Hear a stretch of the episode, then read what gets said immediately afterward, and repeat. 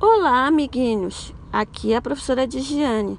Vocês estão ficando em casa? Estão lavando as mãos com água e sabão?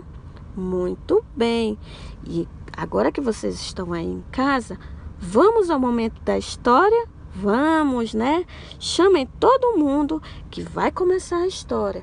E hoje a fábula é A Cigarra e a Formiga. Vamos começar? Num bosque verdejante, durante o verão, um grupo de cigarras ocupavam-se o dia todo só cantando. No solo desse bosque, um formigueiro esforçava-se para recolher o máximo de grãos de trigo que, e se preparavam para o inverno rigoroso. As formigas levavam tudo para suas casas e ficavam em troncos de árvores ou em túneis debaixo da terra para ficar bem aquecidas. As cigarras viam o movimento das formigas e se perguntavam: para que tanta pressa se ainda falta muito para o inverno?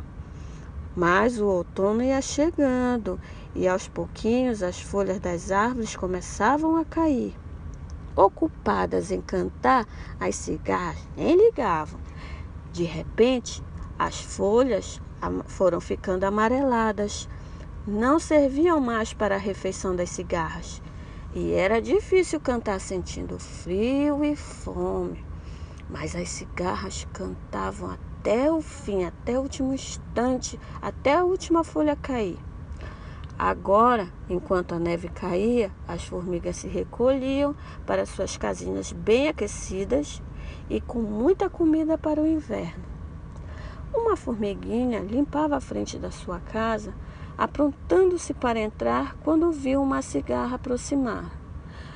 A cigarra tremia de frio, estava faminta e muito magra.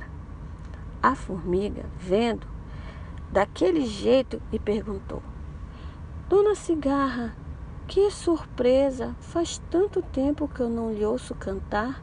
O que aconteceu? A cigarra orgulhosa não queria demonstrar que passava necessidade. É, é que eu peguei uma gripe muito forte, por isso não posso cantar. A formiguinha ficou penalizada. Que pena. Espero que se recupere logo e volte a cantar, dona Cigarra. A cigarra, vendo que a formiga era simpática, disse: Com esse frio vai ser difícil, dona Formiga, mas se me deixar entrar, eu ficarei boa e poderei cantar para animar o formigueiro. A formiga deixou ela entrar e pouco, pouco, em pouco tempo, a cigarra se recuperou e começou a cantar. E muito emocionada e contente com a bondade da formiga.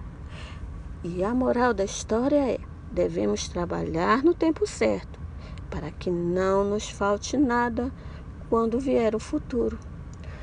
É essa a história de hoje, meninos e meninas. Então, abraços, beijos da professora e até mais.